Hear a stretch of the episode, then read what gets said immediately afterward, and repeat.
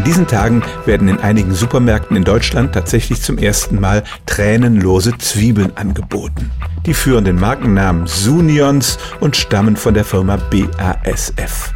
Wer jetzt vermutet, dass da Chemie drin steckt oder Gentechnik, den kann ich beruhigen. Die Züchtung erfolgte mit rein traditionellen Methoden. Man hat also systematisch immer die Zwiebeln weiter vermehrt, die möglichst wenig von diesen Tränen erzeugenden Substanzen enthielten.